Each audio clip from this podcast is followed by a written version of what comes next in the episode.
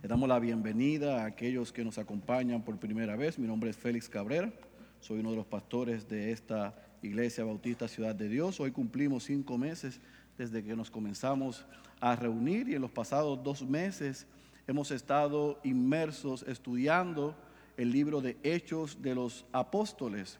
La semana pasada tuvimos una interrupción, creo que fue una santa interrupción por el mensaje que trajo el pastor Brian Croft sobre el diseño de Dios para su iglesia en Titos 2. Así que hoy, eh, para beneficio de todos, vamos a ver lo que hemos visto hasta ahora, valga la redundancia, que hemos discutido hasta ahora en los primeros cuatro capítulos, de los primeros nueve mensajes, para entonces entrar de lleno a lo que vamos a estar discutiendo. En los primeros cuatro capítulos de este libro, este libro, aunque han sido nueve mensajes, lo voy a resumir en cuatro puntos importantes.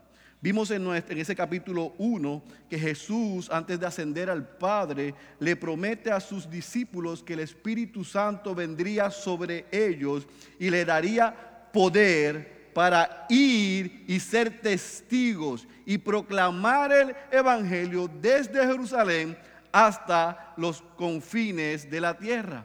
En el capítulo 2 y en el capítulo 3 vemos que el Espíritu Santo desciende, empodera a esos seguidores de Cristo ellos son llenos del Espíritu Santo y comienzan la misión de proclamar el Evangelio. Cuando ellos comienzan a hacer esto, específicamente Pedro y Juan, se levanta la oposición de los religiosos. Y vemos que ellos no se intimidaron ante esa oposición, sino que permanecieron firmes y no se le pudo encontrar absolutamente nada, así que los tuvieron que dejar ir.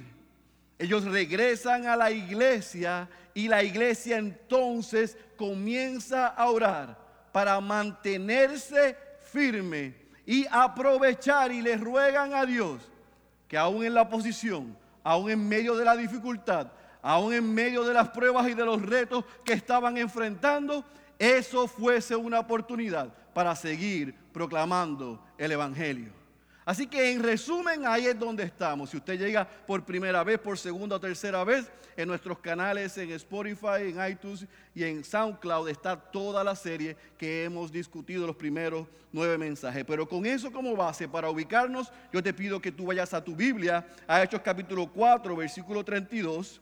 Hoy he titulado el sermón de esta mañana Dos contrastes. Hechos capítulo 4, versículo 32, hasta Hechos capítulo 5, versículo 16. Vamos a leer una porción bastante extensa, así que te pido que me sigas.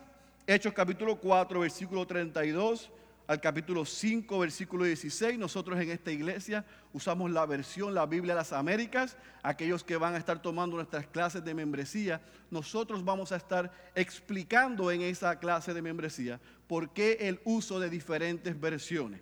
Pero nosotros estamos usando la Biblia de las Américas simplemente porque consideramos que tiene un lenguaje mucho más amigable y entendible. Pero si usted quiere saber cuál es el uso y por qué se usan diferentes versiones, eso lo vamos a estar cubriendo en la clase de membresía. Amén. Cuando usted esté en Hechos capítulo 4, versículo 32, me lo indica para así comenzar la lectura. Hechos capítulo 4, versículo 32, ¿están ahí? Ok, leemos la santa y la poderosa palabra de nuestro Señor. La congregación de los que creyeron eran de un corazón y un alma.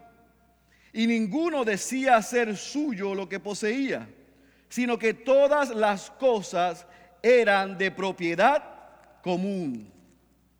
Con gran poder los apóstoles daban testimonio de la resurrección del Señor Jesús y abundante gracia había sobre todos ellos. No había pues ningún necesitado entre ellos. Subraye eso.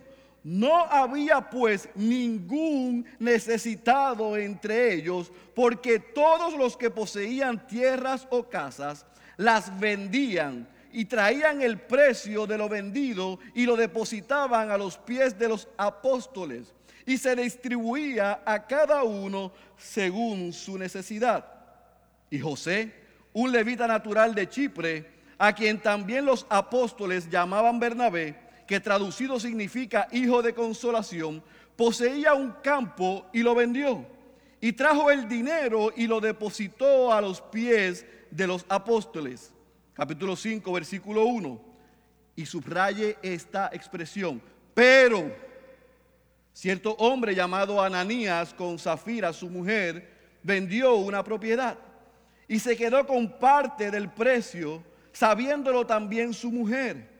Y trayendo la otra parte, la puso a los pies de los apóstoles.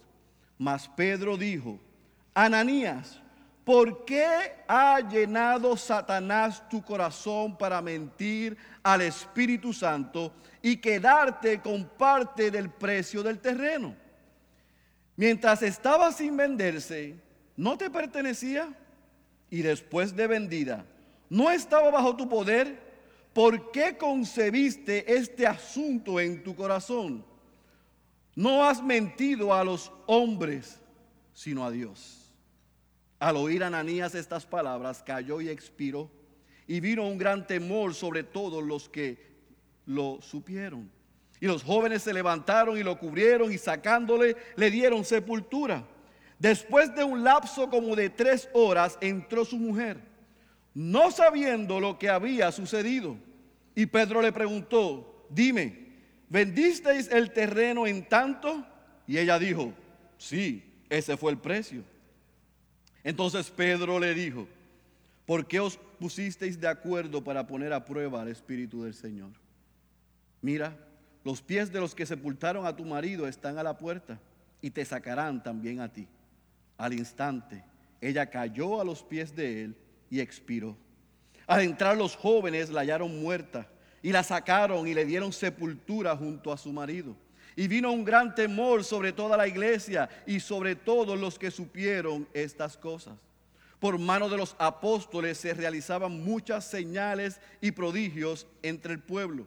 estaban todos unánimes en el pórtico de Salomón. Pero ninguno de los demás se atrevía a juntarse con ellos. Sin embargo, el pueblo los tenía en gran estima. Y más y más creyentes en el Señor, multitud de hombres y de mujeres se añadían constantemente al número de ellos, a tal punto que aún sacaban los enfermos para que a la calle y los tendían en lechos y camillas para que al pasar Pedro, siquiera su sombra cayera sobre alguno de ellos. También la gente de las ciudades en los alrededores de, Jerusalén acudía trayendo enfermos y atormentados por espíritus inmundos y todos eran sanados. Oremos. Padre, ayúdanos a poder desempacar lo que tu palabra dice y que tu Espíritu Santo lo pueda aplicar en nuestros corazones, en nuestras vidas y que podamos salir de este lugar poniéndola en práctica. Esa es nuestra oración y ruego en el nombre de Jesús. Amén, amén y amén. No pierda de perspectiva la, la trayectoria de esa primera iglesia, de la iglesia en Jerusalén. Ellos estaban reunidos orando. Y Lucas nos da un detalle sumamente importante. Él nos dice en el versículo 32, 32 que la congregación de los que creyeron, ¿creyeron qué? Creyeron en el Evangelio, creyeron en la obra que Dios hizo a través de Cristo en la cruz del Calvario en favor de ellos.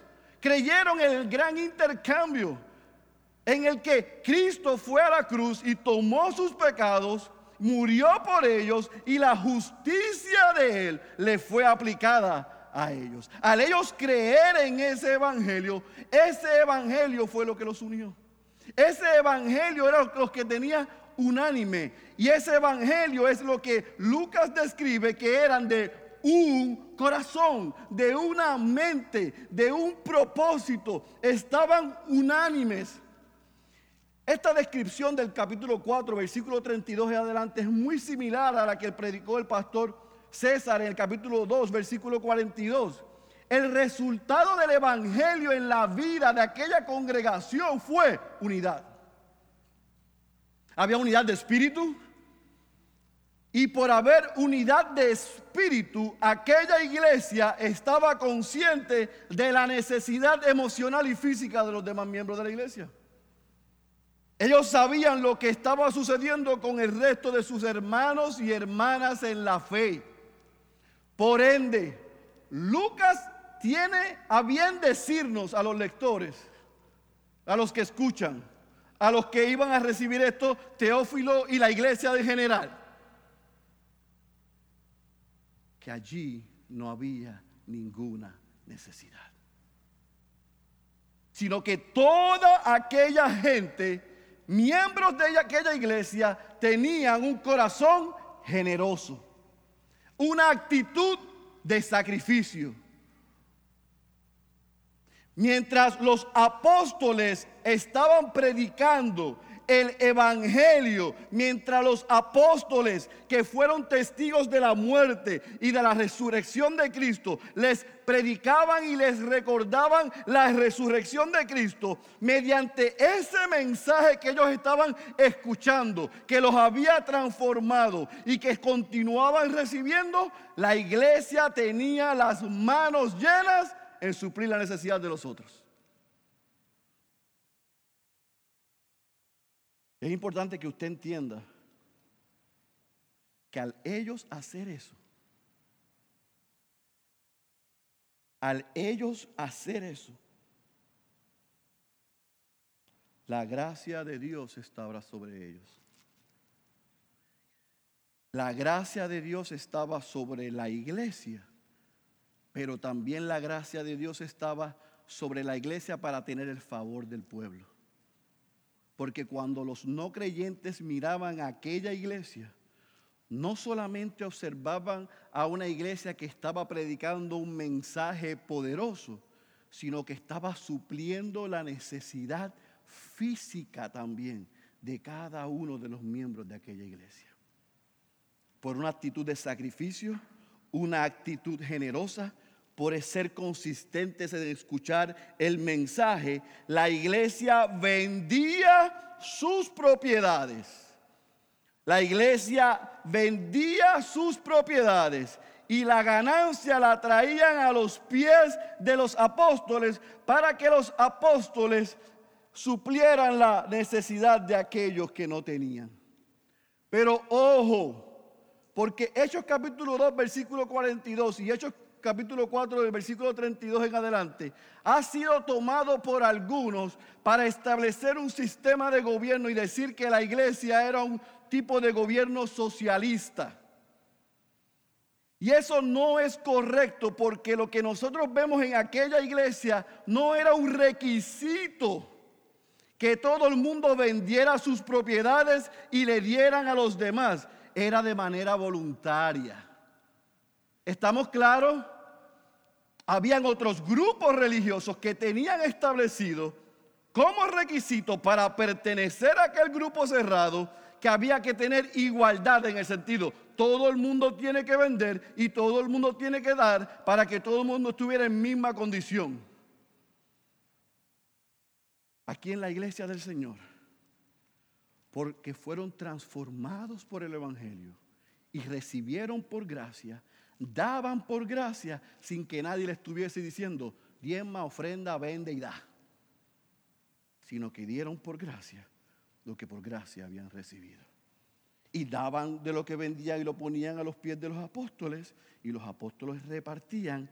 Y dice Lucas, no dice Félix Cabrera, dice Lucas que no había pues ningún necesitado entre ellos.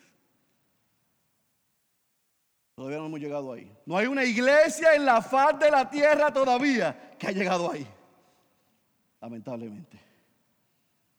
Quiera Dios que nosotros seamos la primera.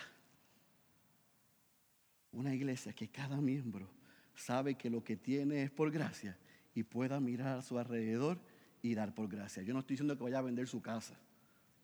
No diga, el pastor quiere que nosotros seamos como aquella iglesia y quiere que venda las propiedades. yo no estoy diciendo eso. Yo estoy diciendo que seamos una iglesia sensible, que tengamos una actitud de sacrificio, que seamos generosos, que el Evangelio que escuchemos nos recuerde que lo que somos no es por nada que hayamos hecho, sino es por lo que Dios hizo a través de Cristo. Y el amor de Él, como le dice Pablo a los Corintios, nos constriñe y nos obliga a darle a los demás de la bendición que hemos recibido, no la sobra de lo que hemos recibido. ¿Estamos claros? Míralo como lo dice un comentarista para que usted entienda lo que estaba sucediendo en aquella iglesia y el efecto de aquella iglesia. Él dice, es evidente que los habitantes de Jerusalén observaban a los cristianos proveyendo para las necesidades de toda su comunidad, de tal manera que no había pobreza entre ellos oían a los apóstoles predicar la doctrina de la resurrección de Cristo y eran testigos del inherente poder que tenían por la presencia del Espíritu Santo, no hay dudas de que el público en general se formó una impresión favorable de esa comunidad cristiana. Si usted ha observado aquí en Miramar, en Santurce, en algún lado, porque yo soy malo con las direcciones, hay una de las pinturas famosas que hay aquí. Y, y no hay que ser muy inteligente para ver que hay un hombre predicando y parece un pastor con cara de lobo. Lamentablemente esa es la impresión que muchos no creyentes hoy en Puerto Rico y alrededor del mundo tienen de los que dirigimos y tienen de la iglesia, que somos unos buscones y que nos hacemos ricos con el dinero de los demás. Pero en aquella iglesia eso no existía. Porque tanto los apóstoles que dirigían y lideraban como la iglesia, todos eran generosos, todos eran sacrificados y todos suplieron la necesidad de los demás. Incluso Lucas entiende que era importante que Teófilo y nosotros supiésemos que dentro de aquella comunidad de fe había un hombre que más adelante vamos a ver su importancia, llamado José. Aparentemente después que el Señor lo salvó, le cambiaron el nombre a Bernabé, significa hijo de consolación, que más adelante veremos que es un líder, no solamente en Jerusalén, en Antioquía, sino hasta en Chipre y en los confines de la tierra que siendo un levita, uno que estaba a cargo de la adoración, uno que estaba a cargo de, de cuidar el templo, de organizar el templo. Y que los levitas en el Antiguo Testamento vemos que no heredaban tierra. Aparentemente este hombre tenía una tierra, ya sea porque era por su esposa o como sea, porque eso no es importante. Lo que es importante es que este hombre, hasta este hombre, dice Lucas, hasta este hombre, vendió su propiedad y llevó lo que obtuvo a los pies de los apóstoles para suplir la necesidad de los demás. Ahora, imagine la escena por un momento, amados. Una iglesia que está dándole a todo el mundo, que todo el mundo está mirando la necesidad de todos. Y es una competencia sana en ver cómo podemos dar por gracia lo que por gracia hemos recibido. No es una competencia a ver quién se destaca, sino cómo podemos ayudarnos los unos a los otros. Lucas entiende que tiene que resaltar a este hombre. ¿Por qué? Porque esa actitud de sacrificio de la iglesia y de este hombre llamado Bernabé contrasta con lo que dice el capítulo 5, versículo 1 de una pareja llamada Ananías y Zafiras. ¿Y cómo yo sé eso? Porque Lucas comienza el capítulo 1 con qué? Pero tenemos esto, pero tenemos una actitud de avaricia. Y ahora del capítulo 1 al versículo 11, usted va a ver el primer problema que ocurre dentro de la iglesia local en Jerusalén. Por eso es que cuando yo le digo a los jóvenes, ¿todavía quiere ser pastor? Porque esta iglesia recién comenzó. Y salió a predicar y metieron preso a los dos, los llevaron a juicio, los soltaron y comienzan la vida. Mientras haya personas, hay problemas. Así que tuvieron su primer problema. Miren lo que dice el versículo 1 del capítulo 5. Pero cierto hombre llamado Ananías con Zafira vendió una propiedad. Y yo me quiero detener ahí. Porque es importante que usted entienda esto. Es importante que usted entienda esto. Mientras en la iglesia había un grupo sacrificado, dando, siendo generoso, esa era la gran mayoría. Había dentro de la iglesia envidia, egoísmo, avaricia e hipocresía en algunos. Eran muy pocos, pero estaban allí. Y Lucas quiere contrarrestar estos dos ejemplos. presenta a Bernabé y presenta a Ananías y Zafira. A Zafira. Pero ¿por qué yo me quiero detener en vendió una propiedad? Porque Bernabé vende y da todo a los pies de los apóstoles y Ananías y Zafira vende, se queda con una parte y le lleva la otra a los apóstoles y les miente y les dice, este fue toda la ganancia. Ahora, yo voy a hacer un paréntesis y voy a entrar a hacer lo que se conoce como eisegesis, que es añadirle al texto mi opinión. No estoy haciendo exégesis, que es sacarlo del texto. Yo quiero hacer un breve comentario ahí.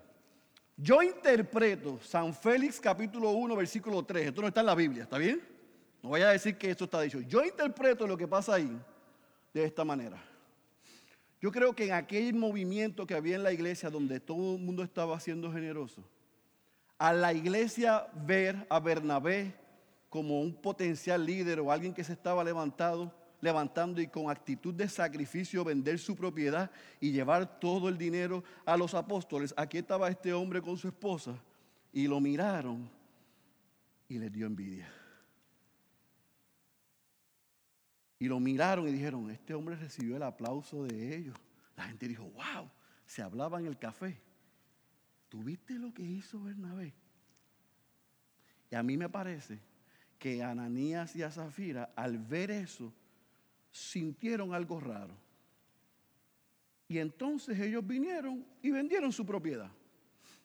Y al vender su propiedad y tener ese dinero ahí, salió lo que había en su corazón, avaricia. Y después que la vendieron y dijeron, nosotros queremos ser como Bernabé, pero no le vamos a dar todo esto a ellos. ¿Qué tal si le llevamos una porción y le decimos a los apóstoles, total, ellos no saben cuánto lo vendimos, que esto fue lo que lo vendimos. ¿Está conmigo? Vamos a regresar al texto. Esa es mi opinión y mi interpretación. ¿Por qué yo digo eso? Porque es interesante lo que Pedro le dice a Ananías. Tenga claro esto. Recuerde esto. No era obligatorio vender el terreno. Así que no es pecado que Ananías y Zafira hayan vendido su terreno. Ahí no hay pecado. Incluso no había pecado en quedarse con el dinero. Era su propiedad. No la tenían que vender. No era obligatorio. Se podían quedar con toda la ganancia. ¿Está conmigo? ¿Cuál es el problema que Pedro señala? La mentira. Ahí está el pecado. No en vender la propiedad, no en quedarse con toda la ganancia, era de ellos. Donde está el pecado y donde Pedro señala que fuera engañado por Satanás, es al tener el dinero, pensar que era más listo que Dios, no que los apóstoles, no que la iglesia, que Dios. Y el Pedro que le hace la pregunta a Ananías, le dice, ¿por qué Satanás llenó tu corazón? Este Pedro sabe de lo que está hablando. Este Pedro sabe de lo que está hablando. Este Pedro fue al que Satanás lo engañó cuando Jesús anunció su muerte y le apartó y le dijo, que eso no te pase. Y Jesús le dice a Pedro, apártate de mí. ¿Quién? Cefas. Pedro, ¿qué le dijo? Satanás. Este es el mismo Pedro que le dijo a Jesús, cuando Jesús le dijo, antes que cante el gallo, me negarás tres veces. Y él le dijo, jamás. Yo soy boricua para que tú lo sepas. A mí no me pasa eso. Sacó el pecho, eso no va a pasar a mí. Lo negó tres veces. Y cuando cantó el gallo, recordó las palabras de Jesús.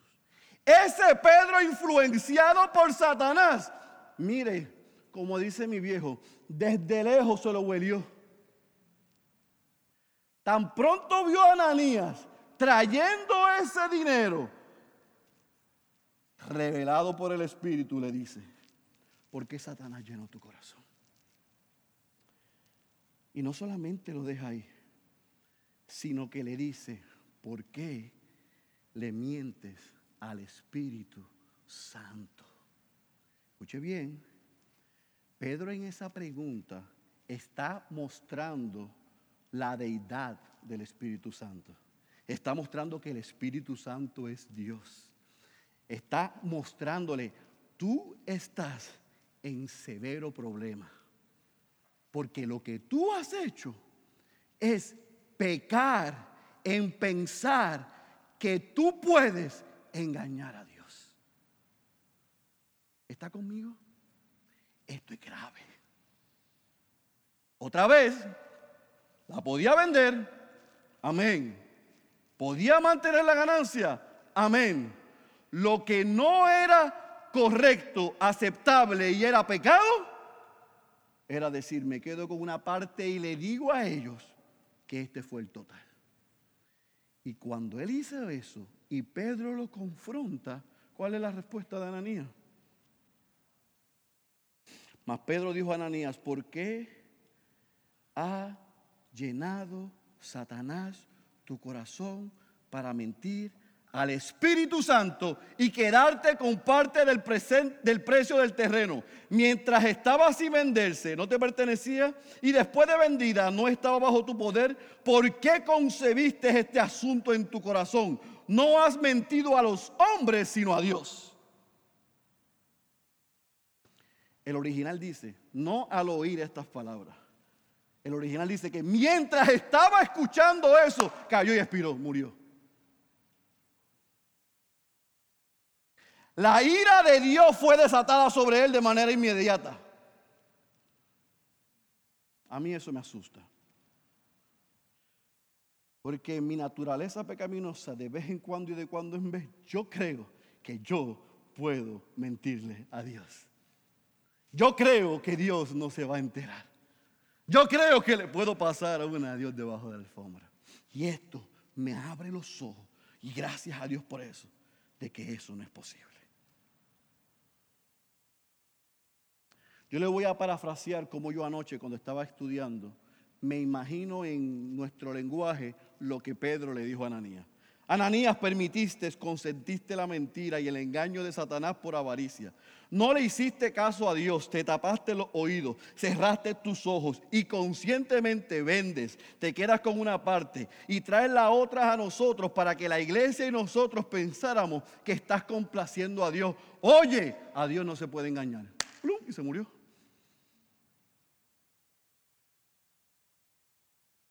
¿Está conmigo en la historia? Pero todavía esto se pone más profundo y más difícil. Porque él cae, los jóvenes se asustaron, lo sacaron para no contaminarse nadie. Y como a las tres horas llega la doña, tres horas después, Ananías no apareció. Y la doña dijo, ir a buscarlo. Tres horas después. Y ella llega sin saber lo que le había pasado a Ananías. Y fíjese lo que Pedro le pregunta.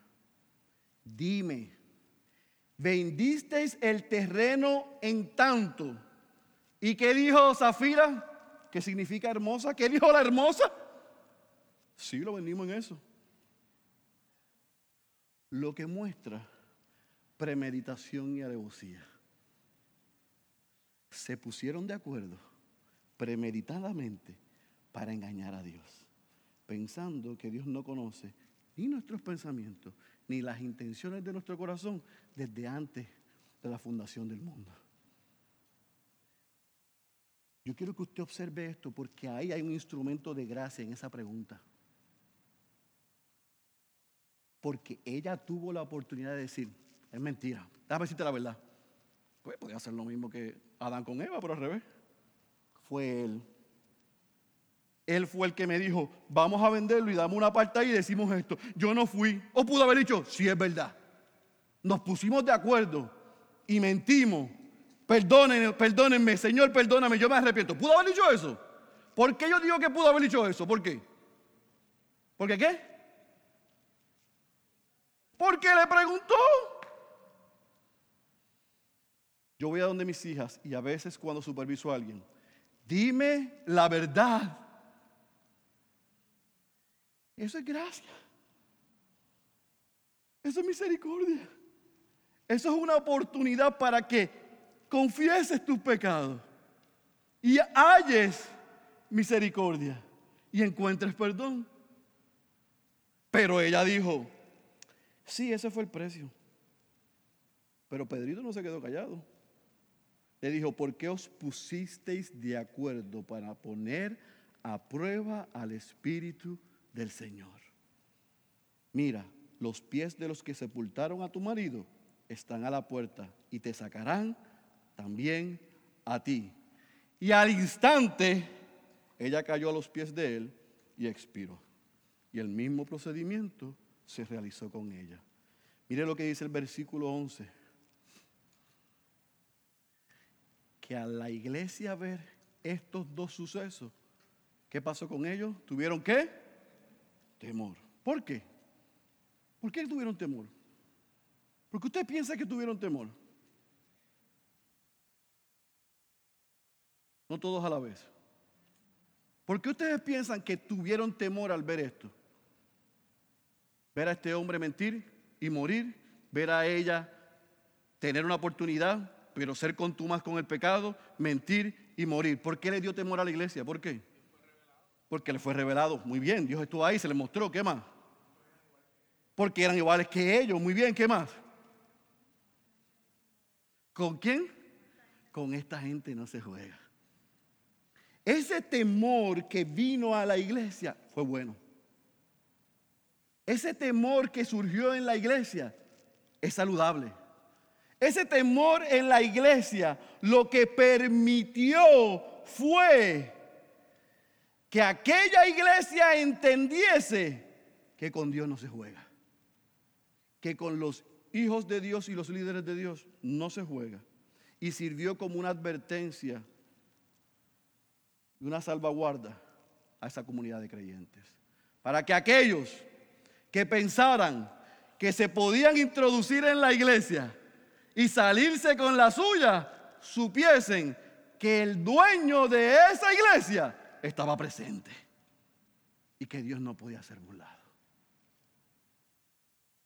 Así que ese suceso trae unos resultados. Y voy a volver a repasar para los que son nuevos, ese es mi estilo.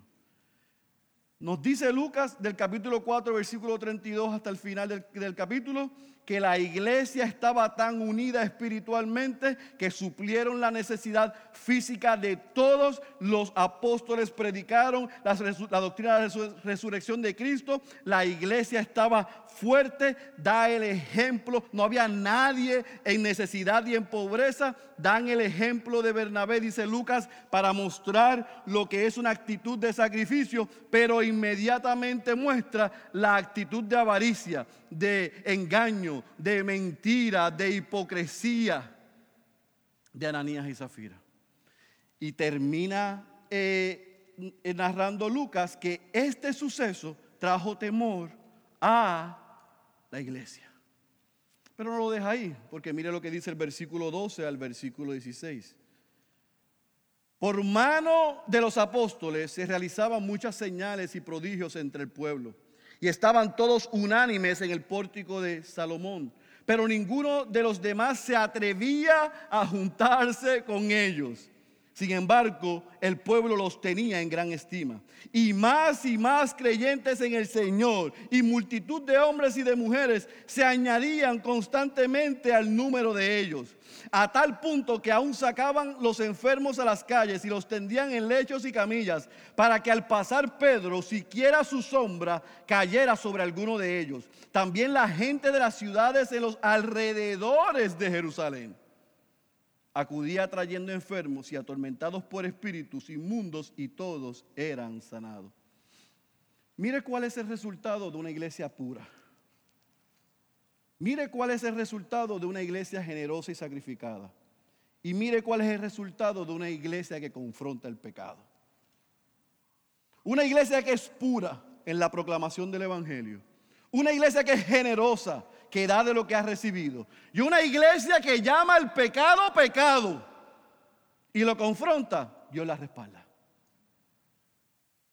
Y en estos últimos versículos que vamos a estudiar hoy, es una muestra del resultado de ser una iglesia pura, de ser una iglesia sacrificada y de ser una iglesia que confronta el pecado. Dios siguió haciendo milagros y sanidades a través de los apóstoles. Lo vemos en la parte baja del versículo 12 y lo vemos en el versículo 15 y 16. Todavía continuaban unánimes, no se dividieron por lo que vieron. Estaban unánimes, unidos, versículo 12, parte baja. Los incrédulos al ver lo que estaba sucediendo y lo que había sucedido, aguantaron la agenda, dijeron, para allá adentro yo no voy, porque si no voy a terminar qué? Muerto. Se atemorizaron los listos, los buitres, los lobos. Miraron esa iglesia y dijeron, ahí hay un poder más fuerte que el de nosotros. Pero paralelamente, porque alguno puede pensar, ay pastor, bájele, porque usted es muy fuerte.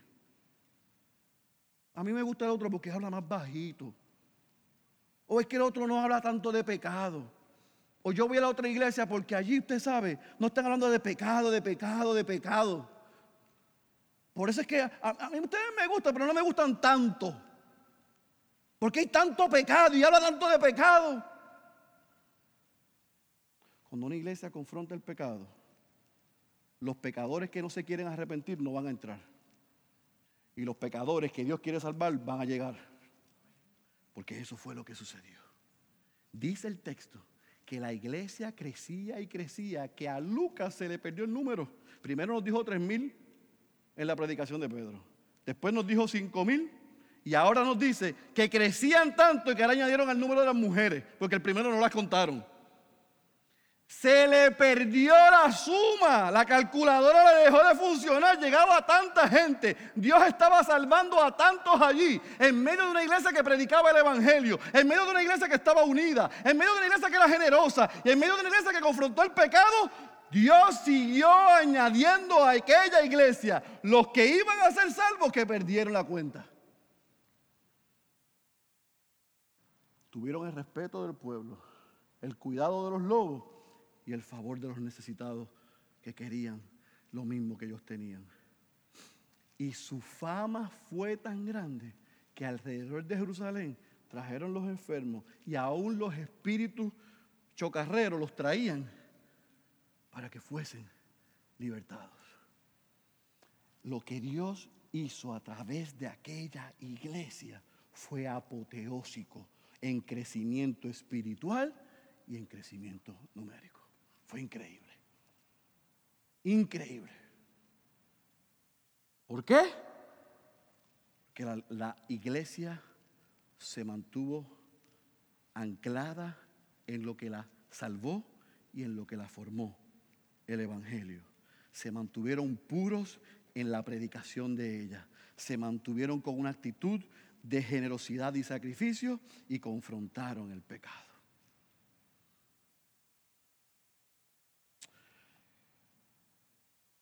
Si quieres saber lo que sucedió después, venga el próximo domingo.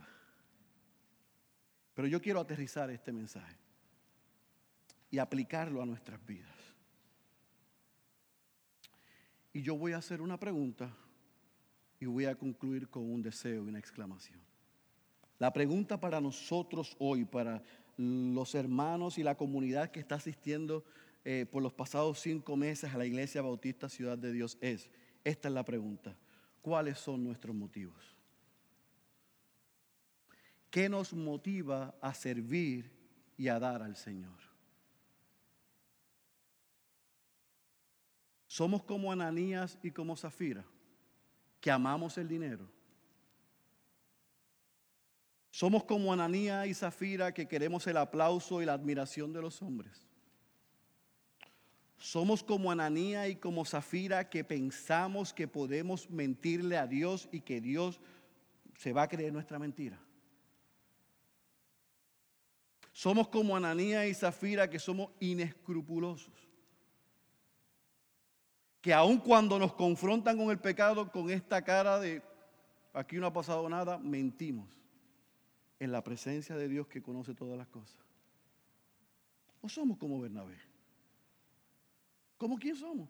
Como Ananías que ama el dinero, quiere el aplauso y la admiración de los hombres, que son inescrupulosos y mentirosos. ¿O somos como Bernabé que no amó el dinero ni las cosas, amó a la gente de Dios? Que no necesitó el aplauso de los hombres porque quería agradar a Dios. Que amaba la verdad y vivía en integridad. ¿Cuáles son nuestros motivos? Los motivos de Ananías. La complicidad de Zafira. O la humildad y la sencillez de Bernabé. Hay generosidad, desprendimiento y sacrificio en nuestros corazones como resultado de haber nacido de nuevo como resultado de la obra de Cristo en nuestras vidas. Somos gente generosa, desprendida y sacrificada. Yo tengo que confesarle esto. Yo sé, a mí no me gusta que nadie hable mal de mi gente. A mí no me gusta. Yo viví 10 años en Estados Unidos y a mí me hervía la sangre cuando venía otro que no era puertorriqueño a hablar de los míos. Pero yo llevo siete meses para ocho viviendo aquí. Y mira que nosotros somos truqueros. Usted sabe lo que significa eso. Los que no son de aquí no lo entienden. Cuando se acabe el servicio, pase por la puerta y yo se lo explico. Pero mire que nosotros todo es con cómo salirnos con la nuestra. Yo voy a una oficina de gobierno y el que está allá me dice a mí cómo salirme de la, con la mía. El que va al banco, voy al banco a hacer una transacción y todo el mundo tiene un truco, todo el mundo quiere un shortcut, todo el mundo quiere salirse con algo raro, no hay integridad. Lo estamos viendo. Y después nos quejamos. Los que nos gobiernan son un reflejo de la sociedad que somos. Tenemos el gobierno que nos merecemos. Los que nos representan, representan lo que hay abajo. Y nosotros como iglesia tenemos que ser diferentes a eso. Tenemos que detestar no vivir en integridad. No, porque esto yo, yo, yo, yo, no hago esto porque si lo digo me quitan esto. O si hago esto pierdo aquello. Pues si no me preguntan no lo digo. Pero ¿cómo podemos dormir tranquilos así? Ve que un no creyente haga eso, yo lo entiendo, porque está muerto espiritualmente, pero mi problema es con los creyentes. Yo tengo un problema serio con eso. Creyentes que lamentablemente asisten a iglesia, que lo que le inflan es el ego y la cartera. Y te venden un mensaje para que tú seas más avaricioso que a la hora antes que haber llegado.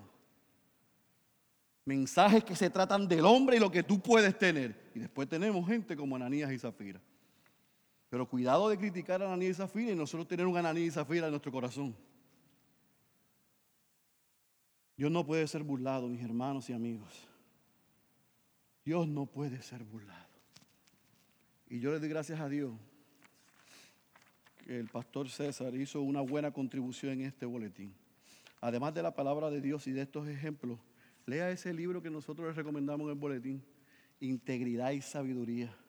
Porque si nosotros nos llamamos creyentes, debemos recordar y si no lo sabemos aprender a cómo vivir en integridad.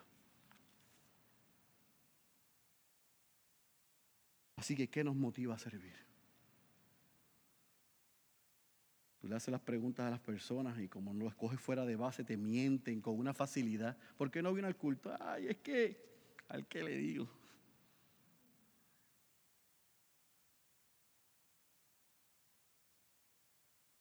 Eso se tiene que acabar. No podemos ser así. O estamos en luz o estamos en tiniebla. O somos como Bernabé o somos como Ananías. Quiera Dios esta comunidad que se está formando de creyentes y que un día serán iglesia y seremos iglesia, o sea, seamos miembros de una iglesia, seamos de un corazón, de un espíritu, de una mente, de un propósito, como aquella iglesia en Jerusalén. Una iglesia que sea pura, que sea generosa y que confronte el pecado. Una iglesia que refleje a Cristo, que predique el Evangelio y que cuide de sus hermanos. Una iglesia que no hay que estar recordándole o amenazándole o manipulándole con meterse la mano al bolsillo para dar por gracia lo que por gracia ha recibido, sino que está consciente de que lo que es y lo que tiene se lo debe completamente a Él y da con generosidad. Usted nunca nos va a escuchar a nosotros tratando de manipularle con el asunto del dinero.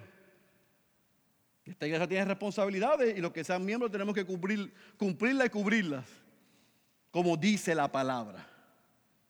Pero usted no va a escuchar a hombres aquí parándose para manipularles a ustedes. Nosotros damos porque hemos recibido más de lo que merecemos. Yo no doy para que Cristo me dé, yo doy porque ya Cristo se dio a sí mismo.